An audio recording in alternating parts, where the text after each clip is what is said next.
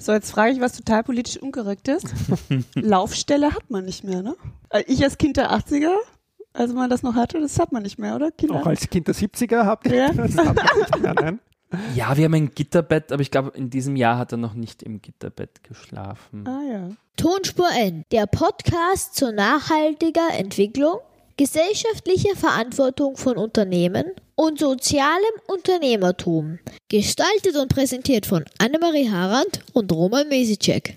Ja, herzlich willkommen zum Podcast Tonspur N. Mein Name ist Roman Mesicek. Und die Annemarie Haran sitzt heute auch wieder dabei.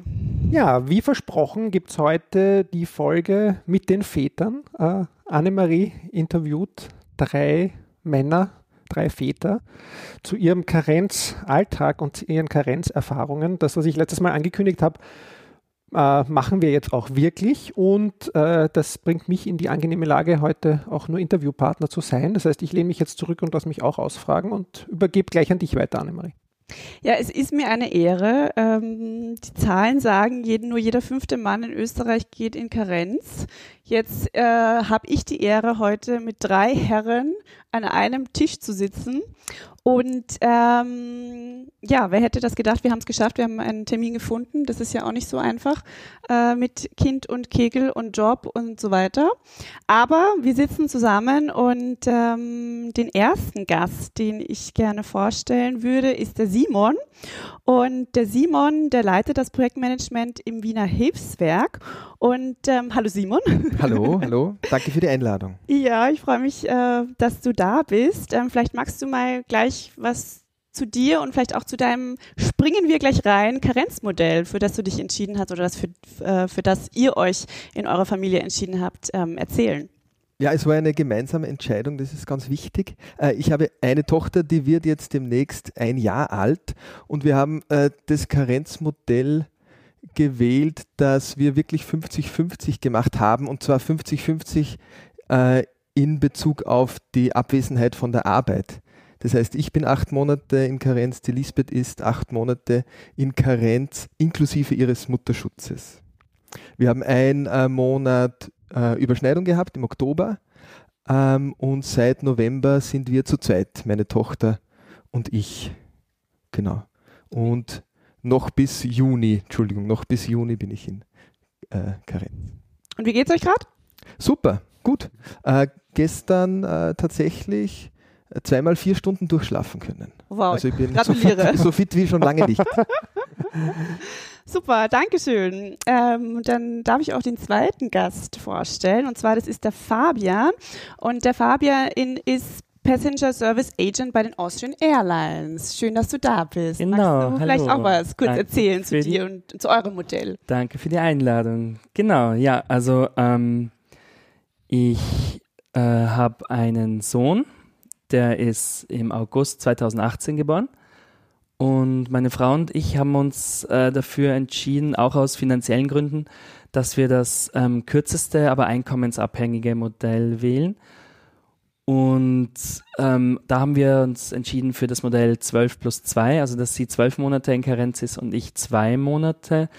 Das war eigentlich ein eher praktisch denkender Zug, weil wir nicht wussten, wie das mit dem Abstillen wird oder es ist unser erstes Kind. Ich kann schon jetzt vorwegs sagen, bei einem zweiten Kind würde ich von Anfang an eher so 9 plus 5 vorschlagen oder ja, weil das so gut funktioniert hat auch mit dem Abstillen bei uns. Genau. Cool. Ja, super. Herzlich willkommen. Ja, Schön, dass du da bist. Und jetzt haben wir noch einen dritten Herrn in der Runde. Allseits bekannt. Roman Mesicek, äh, Professor und Studiengangsleiter an der Fachhochschule Krems. Ja, schön, dass du da auch da bist. Ja, ich mein, es ist mir eine Ehre. wir, dass ich ein Kind habe. Ja. Ähm, aber vielleicht zum Karenzmodell. Wir haben, äh, ich sage immer 50-50, aber wenn ich das höre, stimmt es nicht ganz, ähm, weil wir haben das 12 plus 2 Monate Modell gewählt, das Einkommensabhängige und in diesen, von diesen 12 plus 2 Monaten ist äh, meine Partnerin acht Monate in Karenz und ich sechs ganze Monate. Und die Entscheidung war vermutlich schon auch sehr stark einkommensgetrieben, ja, weil das einfach, glaube ich, ein guter, ein gutes Modell ist äh, für sozusagen auch zwei Personen, die eigentlich ein ganz gutes Einkommen vorher hatten. Aber für mich auch, weil es mein zweites Kind ist, also mein erstes Kind ist zwölf Jahre, äh, war es ganz klar, dass ich sozusagen mit dem zweiten Kind mehr als mit meinem ersten Kind in Karenz sein möchte. Und das war sozusagen auch dann eine der Grundlagen der Entscheidungen. Und ähm, für meine Partnerin war das sozusagen auch der Wunsch, sozusagen nicht zu lange weg zu sein aus der Arbeit, aber auch schon genug Zeit zu Hause zu bringen. Das ist eh ein Kompromiss, da werden wir vielleicht noch drauf, drauf, drauf kommen, war auch wichtig vorher. Das glaube ich. Also ich glaube, es ist ja auch ein äh, äh, ewiges äh, Diskutieren und Verhandeln dann äh, in Beziehungen, wie es immer so ist. Ähm, wahrscheinlich auch bei diesem Thema. Jetzt ähm, habe ich sehr, sehr ähm, viel mit Frauen auch im Vorfeld zu diesem Gespräch gesprochen, im Alter von 25 äh, bis 40. Ähm, was eigentlich für Sie so die wichtigsten Fragen auch wären eben äh, an Männer in Karenz. Ich habe vorwiegend mit Frauen gesprochen, äh, die wie ich äh, noch keine Kinder haben ja, wo das dann natürlich nochmal ein anderer Zugang ist oder andere Vorstellungen, äh, positiv wie negativ, ähm, irgendwie an das Thema. Und ähm, eines der wichtigsten Fragen, auch die ähm, immer kamen in meinen Vorgesprächen, war das Thema Resonanz. Mhm. Und ähm, da ist wahrscheinlich bei uns jetzt äh, eher schwierig. Ich meine, wir kennen uns äh, äh, noch nicht äh, länger, sondern ähm, äh, jetzt gerade erst kennengelernt. Aber ich glaube, auch da sind wir alle in, in einer Bubble, ja, und da wäre jetzt schon interessant, so was, was kamen vielleicht für sehr positive oder sehr negative Reaktionen aus eurem Umfeld, so aus der Bubble, aber jetzt vielleicht auch Leute, die überhaupt nicht in eurer Bubble sind, Stichwort äh, Familie irgendwo in Hinterdupfing oder sonst irgendwas. Ähm, also Stichwort, oh Gott, was passiert mit deiner Karriere? Oh Gott, traust du dich jetzt? Oh, wie soll das überhaupt werden? Das arme Kind ohne die Mutter ähm, eine Zeit lang. Also äh, wo, äh, habt ihr da vielleicht irgendeine lustige Geschichte oder so zu dem Thema? Ich kann gern äh, kurz anfangen. Also innerhalb der äh, sprichwörtlichen Bubble war die Resonanz primär positiv. Also alle haben das sehr, sehr cool gefunden ähm, und auch äh, einfach ähm, positiv, dass man sich das auch traut. Es gehört ein bisschen Überwindung dazu, acht Monate als Mann äh, in Karenz zu gehen. Äh, sehr positiv, also innerhalb der Bubble, selbst die Familie in Hintertupfing äh, hat es sehr anerkennend aufgenommen. Da ist dann eher das äh, Thema dann die Kinderbetreuung ab äh, wenigen äh, Monaten oder ab einem Jahr dann. Das ist ein anderes Thema, genau. Mhm. Außerhalb der Bubble war die negativste Reaktion eigentlich so eine Art perplexe Überraschung. Aha, du magst das machen? Und interessant, darfst du das überhaupt? Kannst du das überhaupt? Ähm, also nicht negativ, sondern so, das war ganz außerhalb von ihren äh, äh, Erwartungen und Wahrnehmungsspektrum. Mhm. Spannend. Fabian, irgendwas von deiner Seite? Mm, also arbeitsmäßig ähm, überhaupt keine, also fand niemand außergewöhnlich. Das ist das Tolle halt in einem Unternehmen, wenn man 7000 Kollegen hat, dann ist man nicht der Erste, der mit so einem Karenzwunsch an den Arbeitgeber herantritt. Da gab es vollste Unterstützung. Ähm, genau wie beim Simon war es eigentlich eher so, innerhalb der Familie gab es ein paar konservative Stimmen, die sich eher über die Dauer der Karenz eben äh, gewundert haben, dass man halt schon mit vier, das Kind mit 14 Monaten in die Betreuung, in die öffentliche Betreuung geben möchte. Und ja, da kann ich nachher eh noch was dazu erzählen, dass das dann doch nicht alles so einfach gelaufen ist. Aber nein, die Reaktionen würde ich sagen, also so Leute aus unserer Generation und die fanden das selbstverständlich eigentlich. Ja. Wie ist es in eurem Freundeskreis? Von ja. den anderen Vätern, die ihr kennt? Jetzt quasi noch vor, äh, die, die quasi Freunde vor dem Kind? ja, äh, durchaus etwas neidvoll auch. Mhm dass man sich das getraut hat. Also die stehen wieder ökonomische und andere Gründe dahinter, dass man das vielleicht nicht so machen kann, wie das ich und meine Frau machen. Ähm, aber so ein bisschen, äh, ein bisschen Neid, jetzt blöd, also hart gesagt, ist schon auch dabei. Ja. Also ich sehe das eigentlich ganz wenig, ja. Also so im Freundeskreis, jetzt sozusagen ist das sozusagen von der Generation vielleicht auch ein bisschen anders. Aber da war der Großteil nicht so lange oder ist nicht so lange in Karenz. Ähm, und umgekehrt gab es aber überhaupt keine Überraschungen. Also in meiner Bubble und darüber hinaus in der Familie gab es eigentlich überhaupt niemand, der das kommentiert hat. Äh, die Kolleginnen und Kollegen an der Fachhochschule haben mich schon sehr oft darauf angesprochen. Und daraus schließe ich, dass es doch irgendwie so ein Sonderfall ist. Also hat nie wer gesagt, was machst du oder kannst du das, sondern es war immer sozusagen war immer Thema. Ja? Und daraus schließe ich, dass es sozusagen ein bisschen äh, ein Sonderfall ist. Und ich weiß es auch. Also es gab noch nie einen Studiengangsleiter, der in Karenz war überhaupt. Tatsächlich. Und ähm, es war sozusagen auch, kann ich ruhig erzählen, glaube ich, nimmt man niemand übel. Bei dem Erstgespräch, das ich hatte, als ich es angefragt habe, was wurde mir so gesagt, ja, alles kein Problem, gehst halt zwei Monate. Und dann habe ich gesagt, ja, naja, schon sechs. Und dann war doch kurze Überraschung, aber es war immer Unterstützung da, also muss man sagen. Also das finde ich auch äh, gut äh, und wurde, war alles gut handelbar dann am Ende, aber äh, es war halt sozusagen jetzt der erste im Haus, wenn man so will. Ja. Der erste von dieser Führungsebene bei uns im Haus. Ja. Auf einer persönlichen Ebene eine kurze Anekdote. Auf einer persönlichen Ebene war es nicht überraschend für meine äh, Bubble, weil es gibt dort eine kleine äh, Geschichte, dass meine Eltern äh, erzählen. Ich weiß nicht, ob sie ist, aber in der Schule hat es anscheinend so Berufswunsch-Thema gegeben in der Volksschule und da sind Berufswünsche von äh, Raumfahrer und äh, LKW-Fahrer und äh, was auch immer, Friseurin. Und ich habe dann gesagt, ich würde gern dann einmal bei den Kindern daheim bleiben. Und äh, das ist, hat sich erfüllt äh, anscheinend, genau. Einer der wenigen Berufswünsche in der Volksschule, der sich dann auch erfüllt hat. Und du weißt aber nicht mehr, wie du da drauf gekommen bist? Ich weiß es nicht, nein, Lustig. überhaupt nicht. Ja, schöne Geschichte. äh, jetzt muss ich noch eine Frage vorab fragen. Äh, ich, ich wollte jetzt äh, nicht gleich mit der Frage starten, aber es ist trotzdem wichtig und vor allen Dingen mir ist es wichtig. Würdet ihr euch, das ist ganz eine kurze Ja- oder Nein-Frage, ähm, ohne, ohne jetzt eine große Diskussion, aber würdet ihr euch als Feminist bezeichnen? Fabian? Ja. Ja? Ja. Simon? Ja? Roman? Zu Da- lange Denkpause. Da ich jetzt nicht diskutieren darf, sage ich ja. Sehr gut, gut. Ähm, also nur, dass damit unsere Hörerinnen und Hörer auch Bescheid wissen.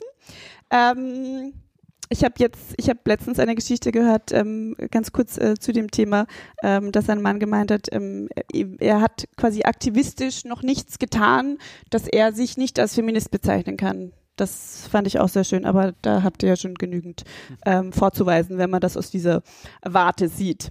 Ähm, ja, vielleicht zum, zum Thema auch zu den persönlichen Gründen. Ihr, ihr habt auch schon zum Modell irgendwie ein bisschen erzählt, eben, das waren einerseits finanzielle Gründe. Ähm, Gab es quasi bei euren Partnerinnen irgendwie das Thema, ich äh, kann nicht so lange weg sein, das ist für mich ein Karriereknick?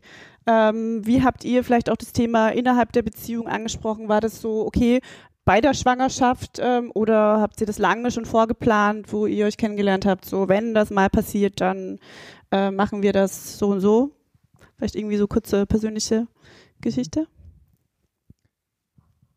Ähm, wir haben das schon äh, eigentlich lange geplant. Da ich das Volksschulwunsch war, war das schon Stimmt. immer ein Thema. äh, meiner Frau war es und ist es äh, wichtig, äh, im, im Beruf äh, unabhängig zu sein und auch äh, ihre Karriere äh, zu verfolgen. Und mir war es wichtig, auch einen, Teil äh, Zeit mit äh, meiner Tochter zu verbringen. Also das war vor langer Hand geplant. Ähm, und ähm, noch nie bereut. Also meine Frau ist jetzt auch, äh, arbeitet äh, Vollzeit, also 40 Stunden und meine Tochter, wie wir dann alleine waren, ich mit meiner Tochter war da sieben Monate alt, also das war, hat alles Gott sei Dank, auch das Abstillen beispielsweise hat super funktioniert. Da äh, hat es uns unsere Tochter sehr einfach gemacht. Mhm. Ja, bei uns war es eigentlich eine rein finanzielle Entscheidung, dass, also wenn wir es uns hätten leisten können, hätten wir uns sicher auch das Zwei-Jahres-Modell angeschaut und dann wahrscheinlich, weiß ich nicht, 15 und 9 geteilt. Ich habe keine Ahnung. Aber bei uns war klar, fürs Familieneinkommen ähm, brauchen wir das einkommensabhängige Modell. Und jetzt im Retrospekt eigentlich bin ich sehr froh oder haben wir auch wahrscheinlich Glück gehabt mit unserem Sohn, dass es dann relativ reibungslos über die Bühne gegangen ist. Die Eingewöhnung in den Kindergarten, meine ich jetzt, ja. Ja, da bin ich ja noch ein bisschen gespannt auf die Eingewöhnung in den Kindergarten. Also wir planen mit eineinhalb Jahren. Vielleicht äh, schummeln wir ein bisschen, weil wir sind beide, wenn wir arbeiten, nur 30 Stunden angestellt. Also wir haben beide keine Vollzeitstelle.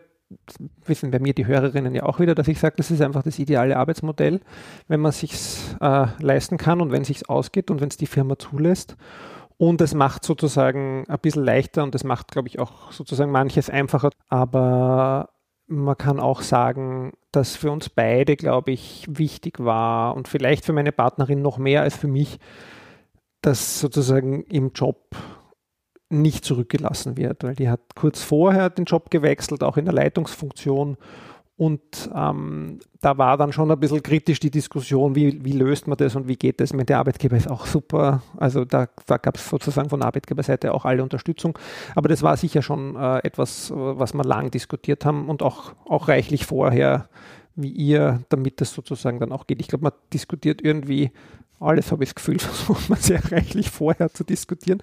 Und dann kommt es eh doch oft wieder anders. Oder dann kann man eh nicht immer sich darauf verlassen, dass das Kind es genauso macht, wie man es sich vorstellt. Genau, da kommt dann ein Mensch, äh, bei dem Diskutieren überhaupt nichts hilft. genau, in diese Beziehung. ja, aber vielleicht der Aspekt noch dazu, also weil das mit dem Planen, weil das ist halt mir jetzt ein, das finde ich nämlich auch so spannend äh, mein Sohn ist ja genau zum Geburtstermin auf die Welt gekommen und der Geburtstermin ist ja praktisch ident mit dem Beginn des Sommersemesters bei uns an der Fachhochschule und darum war es für mich super ideal, diese, diese Planung. Ähm, und ich habe vorher schon immer überlegt, wann er sich jetzt einen Monat Zeit lässt oder keine Ahnung, oder einen Monat früher kommt, ist alles äh, durcheinander, weil mitten im Semester einfach bei uns viel schwieriger ist. Äh, Wäre auch gegangen, aber so war es halt das vom Karenzmodell für mich auch sehr einfach, weil einfach ein Semester nicht da war. Vielleicht ein kurzer Sidestep zum äh, wieder zur äh, externen Anführungszeichen Betreuung.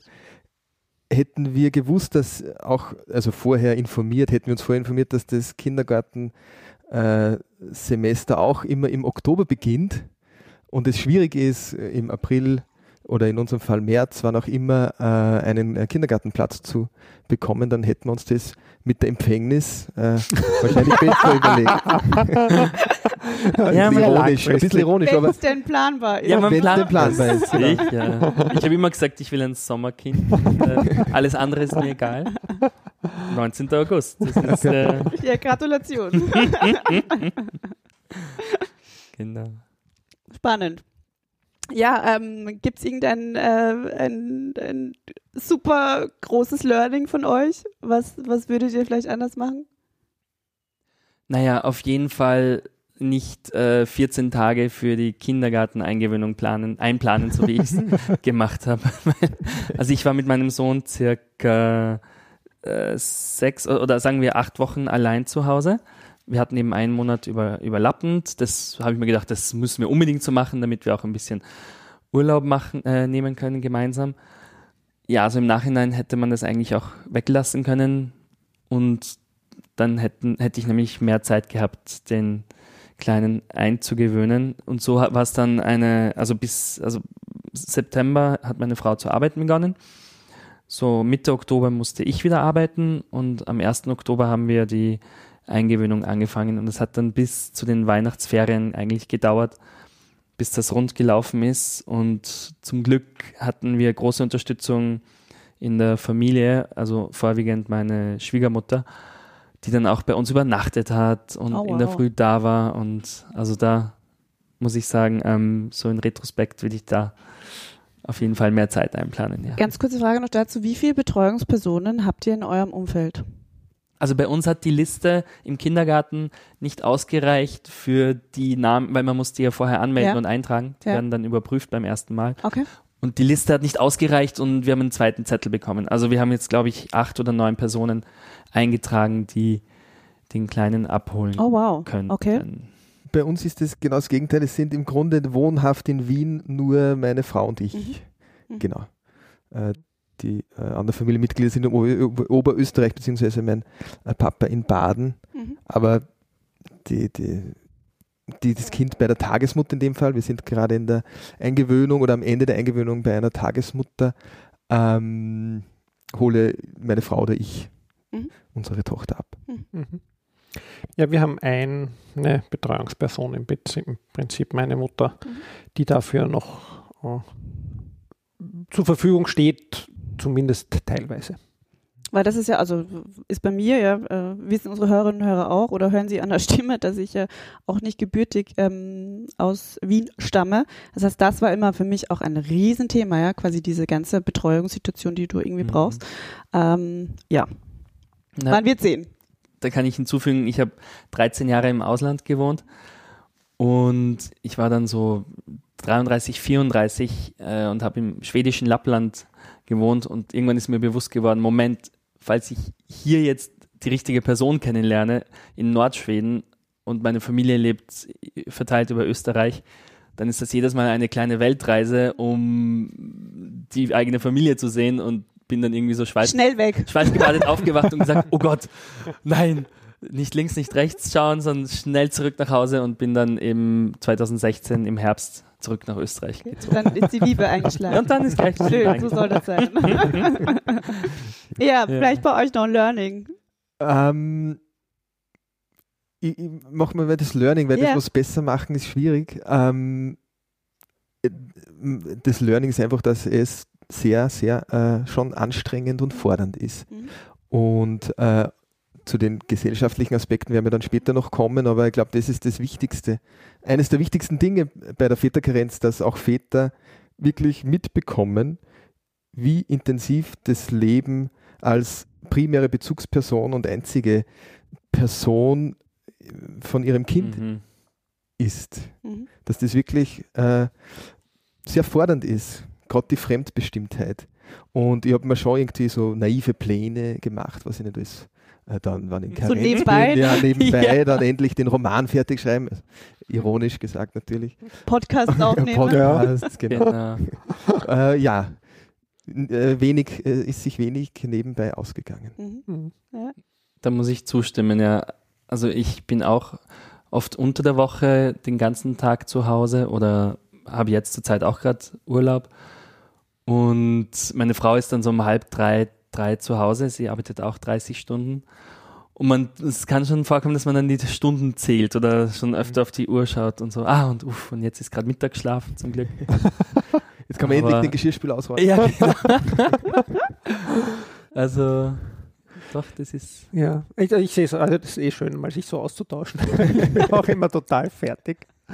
Ähm, und ich glaube, das ist auch, also ich finde es auch nochmal, bei uns war auch nochmal so der, der Schnitt, und das könnt ihr sicher bestätigen, wo der Kleine mobil geworden ist. Ähm, also davor hat man, findet man, und er konnte sich immer gut selbst beschäftigen auch, ja. Also wenn er so herumgelegen ist und gespielt hat, das konnte er. Mhm. Und da konnte man den Geschirrspüler ausräumen und nebenbei mal auch wohin gehen und der war, war auch für ihn okay.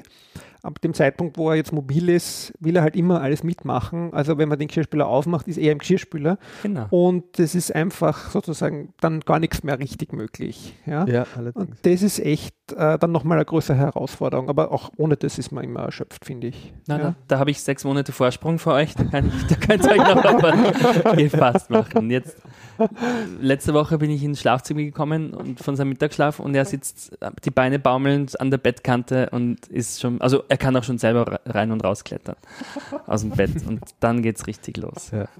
So, jetzt frage ich was total politisch unkorrekt ist. Laufstelle hat man nicht mehr, ne?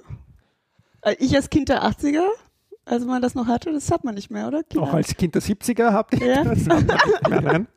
Ja, wir haben ein Gitterbett, aber ich glaube, in diesem Jahr hat er noch nicht im Gitterbett geschlafen. Ah ja.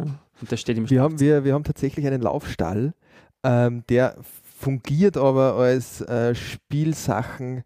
äh, Reservoir beziehungsweise Sammelpunkt. genau Sammelpunkt beziehungsweise wenn ich äh, kurz Lulu gehen muss, dann Ja. wird die äh, meine Tochter äh, hineingesetzt und äh, kann zwei Minuten lang mit all ihren Spielsachen Mhm. äh, spielen. Genau. Das ist, ich gehe nur mehr bei offener Tür auf Ja, ich auch. WC. Ich wollte sagen, ich lasse die Tür offen. Und setze mich brav auf die natürlich. Erst seit Und der wäsche danach Väterkarenz. brav die Hände, um das abzuschließen. Doch, das machen wir schon, die Hände waschen nachher. Ja, schön. Also ein, ein kleiner Einblick ähm, in, die, in die persönlichsten, intimsten äh, Fragen dazu. Äh, wann kann man aufs Klo gehen, vor allen Dingen wie. Ähm, ja, also wie, wie alle wissen, habe ich ja weniger Tabus, aber äh, ja. Ähm, ja, also schönes Learning.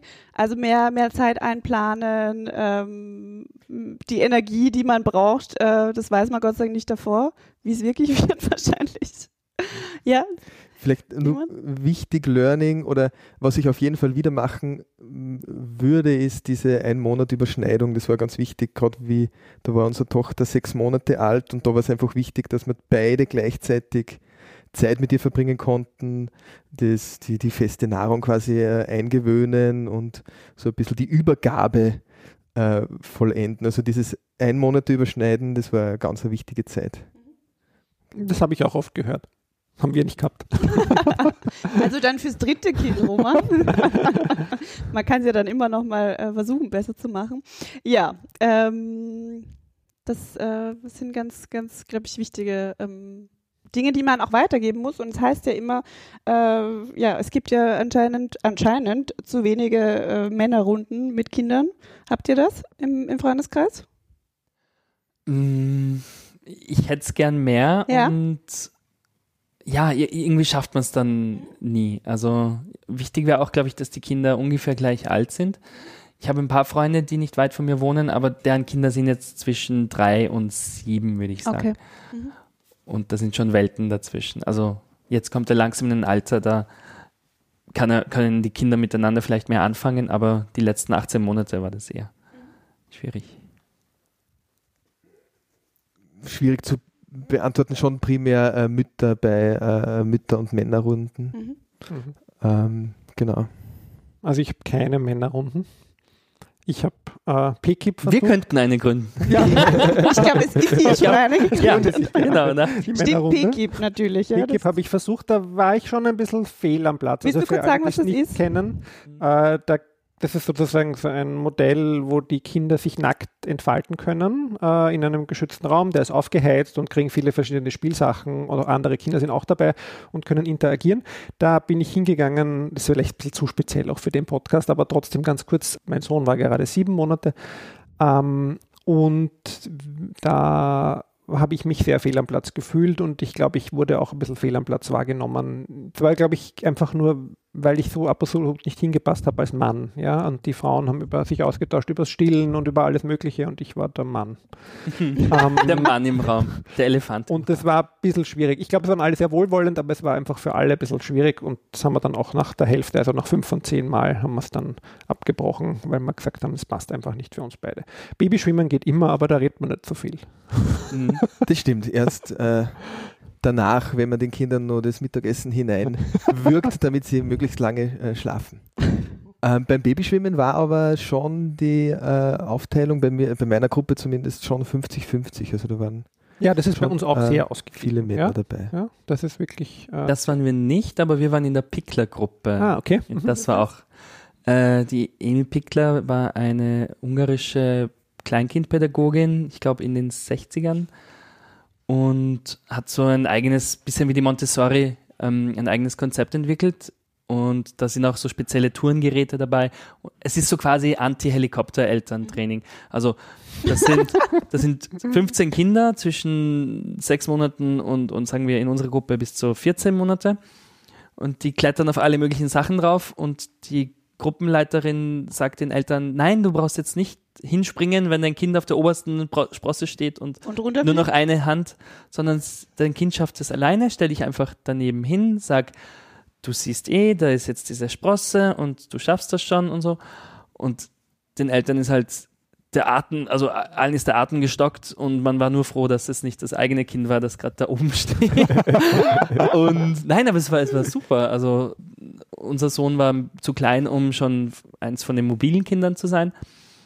Und ja, und dieses Pickler, aber das haben jetzt sogar schon die städtischen Wiener Kindergärten haben das ein bisschen übernommen und haben ein paar von diesen Turngeräten in ihren Kindergärten auch. Spannend, habe ich auch noch was gelernt heute. Neben Aber ganz vielen anderen Dingen. Ein Kommentar noch dazu, weil du das sagst, denn da, die Eltern müssen sich zurückhalten. Ich hatte so ein ähnliches Erlebnis beim ja. Tauchen, im, beim Babyschwimmen, wo sie dann das Kind, also man hält das Kind selber, aber die Tauchlehrerin oder die Schwimmlehrerin ja, ich wollte sich unter. Mhm und dann nimmt sie es so wieder hoch. Ja, also Nase ist schon alles Wasser. beschrieben und so, na ganz unter Wasser. Also Kopf unter ja, Wasser. Ja. Und das ist so die ersten Male. Er macht es super, aber das ist so als Elternteil, was macht der Frau mit dem Kind? Mit meinem Kind. Sofort verklagt. ja. Nur ganz kurz, äh, Anti-Helikopter-Training. Ich war jetzt äh, mit meiner Frau, bevor wir unsere Tochter bekommen haben, zwei Jahre in Uganda, haben da in der Entwicklungszusammenarbeit äh, gearbeitet.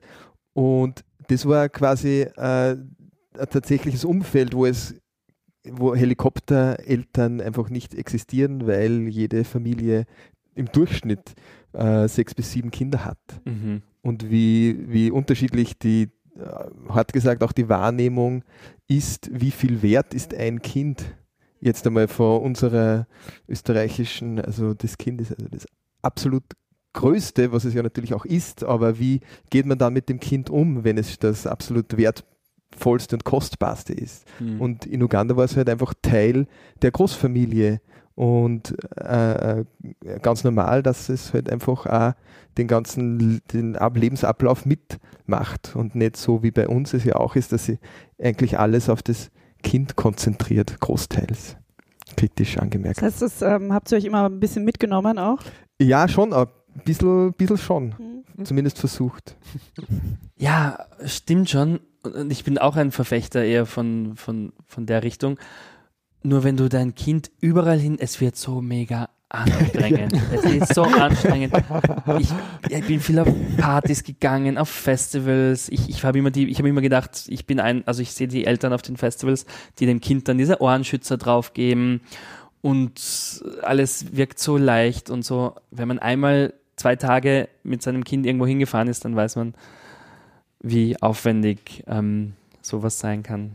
Ja, ich habe ja in der letzten Folge erzählt, wir waren mit dem Kleinen bei Fridays for Future, aber ich habe nicht verraten, dass wir ungefähr nur eine halbe Stunde dort waren.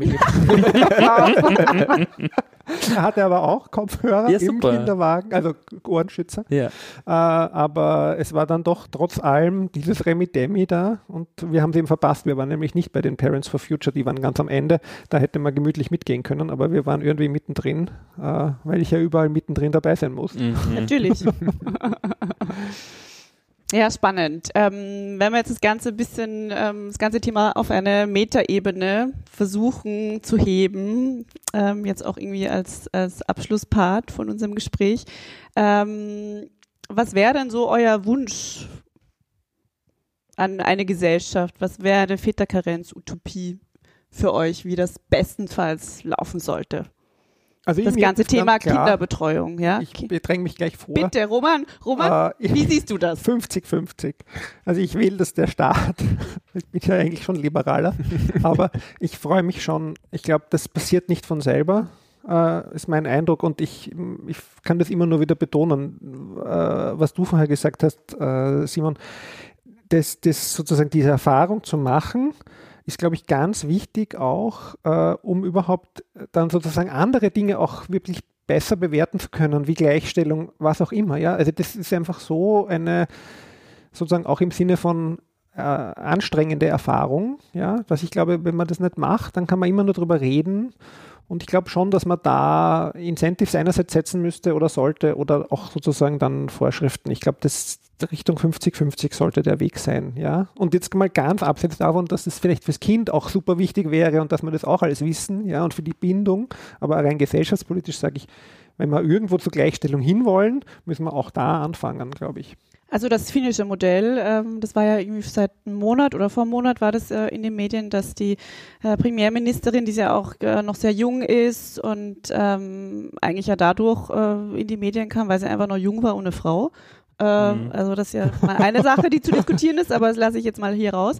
Ähm, und Finnland oder sie wollte das durchsetzen oder hat es jetzt auf den Plan gebracht, dass eben ähm, jeder Partner, jede Partnerin äh, eben rund sechs Monate in Karenz gehen muss, dass es nicht auf die andere Person übertragen werden kann. Und ähm, ich glaube, dann sind noch mal zwei bis drei Monate, die dann noch mal ähm, tatsächlich ausgesucht werden kann äh, wer das übernimmt.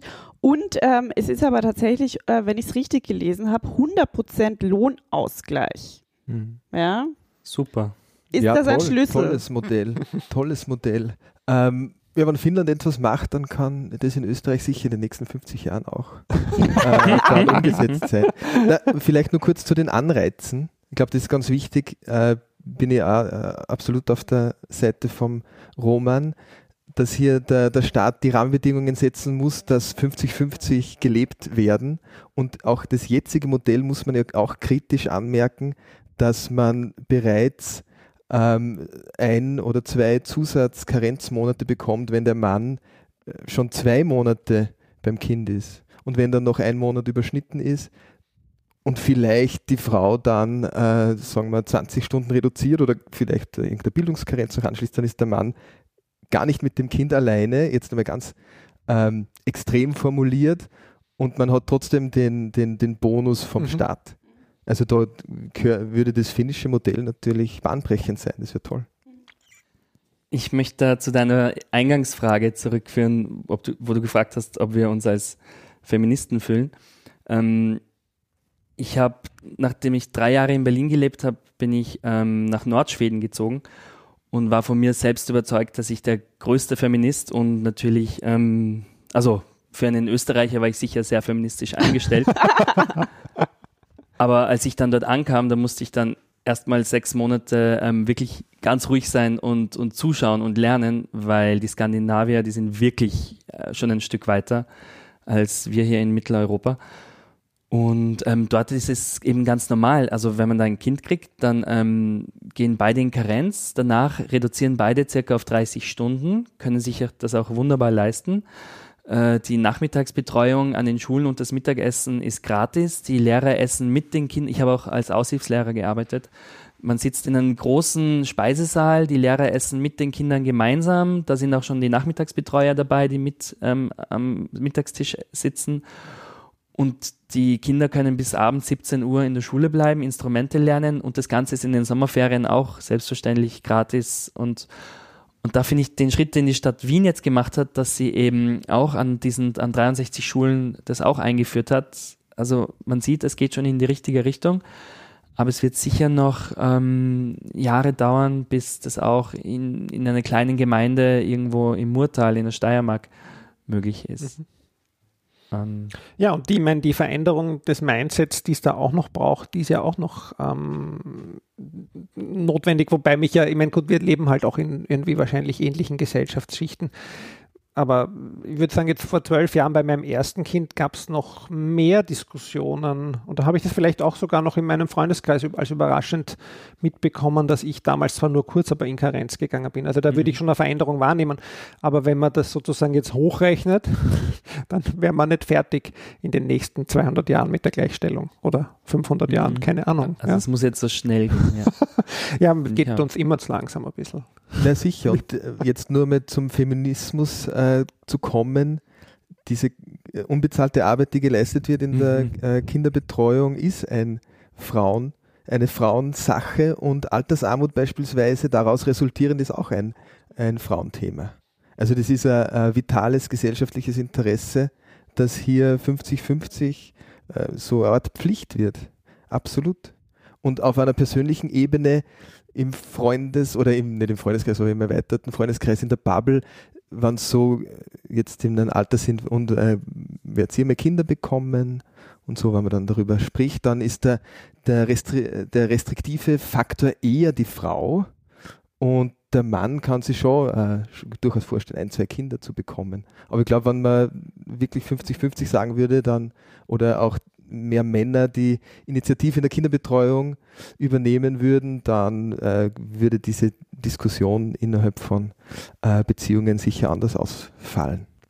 Und gerade für die Frau, wenn man es 50-50 aufteilt, ist es wichtig, weil es ja dann auch, wenn es 50-50 ist, sowohl bei dem Mann eine geringere Arbeitszeit, also absent von der Arbeitszeit ist, als wie für die Frau. Also dann gibt es auch diese Argumente mit den wirtschaftlichen negativen Faktoren, die zählen dann weniger. Mhm.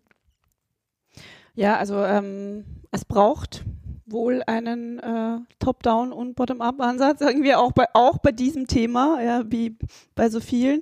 Ähm, ja, ich glaube, ähm, Frauen kann man dann nur raten, Augen auf bei der Partnerwahl, glaube ich. Das habe ich von seiner, einer sehr, sehr erfolgreichen äh, Unternehmerin ähm, mir mitgenommen, die äh, einfach immer gesagt hat, ja, sie hat genügend Geld verdient, sie äh, konnte sich alles das immer so leisten, wie sie das haben wollte. und hat dann gemeint, aber ja, das Wichtigste ist Augen auf bei der Partnerwahl und die Dinge frühzeitig besprechen. Aber darf ich auch eine Frage stellen, Bitte. da anschließend? Ja. Weil ich wollte jetzt sozusagen Augen auf bei der Partnerwahl, aber vielleicht Augen auf bei der Unternehmenswahl, weil das ist sozusagen, jetzt haben wir ja gesagt, was der Staat tun müsste und Incentives. Da würde mich jetzt bei euch beiden dann doch nochmal interessieren, ähm, wie die Unternehmen oder wie eure Arbeitgeber, ob die das unterstützen, ob das einfach nur normal ist oder vielleicht kann man das nur ein bisschen noch äh, verdetaillieren. Und ich fange mit meinem an. Also bei uns gibt es sozusagen wenn man sagt, man geht in Karenz, ich habe eh schon vorher angedeutet, dann gibt es einen klaren Prozess, dann weiß man, mit wem man reden muss und das ist kein Tabuthema und es gibt auch sowas wie Karenz, sozusagen Unterstützung für die, die in Karenz sind, also man verliert nicht ganz den Kontakt und es gibt einen Babytreff, da war ich jetzt kürzlich, da sind halt nur Frauen, aber und ich, ich glaube, da wurde gleich ein Foto gemacht, ähm, aber das ist sozusagen eigentlich ein etablierter Rhythmus, ist nur ein bisschen ungewöhnlich, dass halt Männer auch so lange sind. Ähm, aber das würde mich eben interessieren, weil ich glaube, Unternehmen selbst können auch viel tun dafür, dass es sozusagen das Mindset sich dann vielleicht ein bisschen darüber ein bisschen ändert. Und ähm, da möchte ich noch hier kurz sagen, ich als Unternehmerin, auch der Staat muss was für die Unternehmen tun. In diese Richtung. Sagt jetzt die Damit Selbstständige. abs- ja. Absolut. Also, dass da diese, ich glaube, Fünf-Personen-Grenze ist es, oder? Unternehmen unter fünf Mitarbeitern. Ich finde, das ist einfach diskriminierend, weil zum Beispiel am Land ist es einfach viel häufiger, dass ein Unternehmen eins bis fünf Mitarbeiter hat und ja. Also bei meiner Firma war das zum Glück, wie gesagt, ich habe das große Glück, in einer Firma zu sein, wo allein in meinem Bereich sind wir 600 Mitarbeiter. Wir arbeiten im Schichtdienst, also das heißt entweder früh oder spät. Und selbst nach der Karenz, also Karenz war sowieso überhaupt kein Thema. Und nach der Karenz ist es jetzt immer noch sehr praktisch, weil ich kann mir selber aussuchen, an welchen Tagen ich wie viele Stunden arbeite. Im Moment habe ich es mir so ausgesucht, ich fange um 5 Uhr morgens zum Arbeiten an, aber komme am Wochentag schon um halb zwölf nach Hause am Vormittag. Das heißt, zwecks Kinderbetreuung ist es natürlich fantastisch und meine langen Dienste mache ich an den Wochenenden. Ich sehe zwar meine Frau vielleicht nicht so oft wie jetzt meinen Sohn, aber ja, das wird sich irgendwann nochmal wieder umkehren. Aber im Moment ist das für uns die optimale Lösung. Genau. Simon, du bist ja bei einer NGO, wo man sich ja grundsätzlich denken würde, da äh, sind die Themen vielleicht ein bisschen mehr auf der Agenda. Äh, würde man sich denken und es ist auch so. Mhm. Schön. Also im äh, Wiener Hilfswerk, im Sozialsektor arbeiten ja mehr als zwei Drittel Frauen und mehr als zwei Drittel gehen auch in Karenz. Ähm, da war das auch überhaupt kein Thema und war äh, super, dass das so ohne Probleme funktioniert hat. Also es war auch keine so große Überraschung und da ist auch wahrscheinlich im Vergleich zu anderen Sektoren üblicher, dass auch Männer ein bisschen länger in Karenz gehen und mehr Zeit mit, der, mit dem Kind verbringen. Mhm. Also Positivbeispiel. Das heißt, in, in, quasi in dieser Runde hast du noch am meisten Überzeugungsarbeit leisten müssen. Wobei wahrscheinlich hätten sie ähm, äh, das bei dir dir angeschwärzt, äh, hättest du es nicht gemacht. Wahrscheinlich schon umgekehrt. Und wir sind im, im Kontext halt auch das kleinste Unternehmen hier. Ja? Mhm. Also mit Mhm. 250 Mitarbeitern äh, sind wir deutlich kleiner als ihr beide. Und deutlich größer als die Erdbeerwoche. Nicht merklich. ja, Dankeschön für eure Zeit. Ähm, das war super spannend. Ich habe ich hab mir sehr viel mitgenommen, ähm, wie das, Gerne. wie das Danke Ganze für die laufen Einladung. kann. Allerdings, danke. Ähm, ja, danke auch für eure Bereitschaft, auch eben diese Themen zu teilen, weil es natürlich ist es was sehr Persönliches, aber einfach mit dieser gesellschaftlichen Relevanz, die das Thema einfach mittlerweile hat und auch vor allen Dingen, was ich einfach so wichtig finde, auch diese Ermutigung, ja, einfach, ich sage mal nicht nur Männern, sondern halt auch anderen Paaren, das, das zu zeigen, ja, das funktioniert und ähm, macht es euch aus. Und wenn es dir wichtig ist, dann gibt es einen Weg, weil wir sind in dem Fall in Österreich, ja. Also wo es diese Wege gibt. Eben Uganda ist nochmal ein anderes Thema. Ja. Aber man muss sich dann eben natürlich auch äh, eben, und da ist wieder Beispiel Schweden, immer schauen, wo muss, wo will man hin, ja? Also was muss alles passieren und ich hoffe, es wird nicht alles noch äh, 40 bis 200 Jahre dauern, bis sich da irgendwas ändert und das ist ja wieder auch der Punkt, wir alle sind diese Veränderung, ja, und quasi ihr seid in dem Fall ja tatsächlich noch die Pioniere im Moment, die das Thema halt voranbringen. In diesem schönen Land. Ja, immer noch Pioniere leider. Ja. Ja, auch von meiner Seite natürlich Dankeschön. Äh, und äh, ich darf ankündigen, nächste Folge gibt es dann das umgekehrte Spiel, da darf ich mit drei Damen, ich vermute auch alle dann Feministinnen, äh, ein Gespräch führen und äh, werde hoffentlich es schaffen, dass die vorher den Podcast hören können, sodass wir auch ein bisschen reflektieren können, was wir äh, hier geplaudert haben. Ja, das war eine Folge unseres Podcasts Tonspur N. Alle bisherigen Folgen zum Nachhören findet ihr auf unserer Webseite www.tonspur-n.eu oder auf der Plattform Soundcloud. Abonnieren könnt ihr den Podcast zum Beispiel mit Apple Podcasts und dort freuen wir uns auch über viele positive Bewertungen und Kommentare. Bei Feedback, Fragen, Vorschläge, Wünsche, bitte schreibt uns per E-Mail an podcast.tonspur-n.eu oder folgt uns auf unseren Social Media Kanälen. Ich hoffe, das habt ihr auch schon gemacht. Ähm, natürlich. Tonspur N auf Twitter, Tonspur N auf Instagram, als auch auf Facebook. Genau, Annemarie Harand ist Co-Gründerin und Geschäftsführerin der Erdbeerwoche. Ihr erreicht sie auf Twitter unter Annemarie Harand. Und Roman Mesicek ist Studiengangsleiter und Nachhaltigkeitskoordinator der Fachhochschule Krems und auf Twitter unter Roman Mesicek erreichbar. Tonspur N wird produziert von Greenbean Podcast Konzepte und Produktion, zu finden unter www.greenbean.at. Ja, und wir das sagen war's danke. von uns allen Vieren. Ja, Genau. Dankeschön und Tschüss. bis bald. Tschüss. Ciao. Ciao. Danke.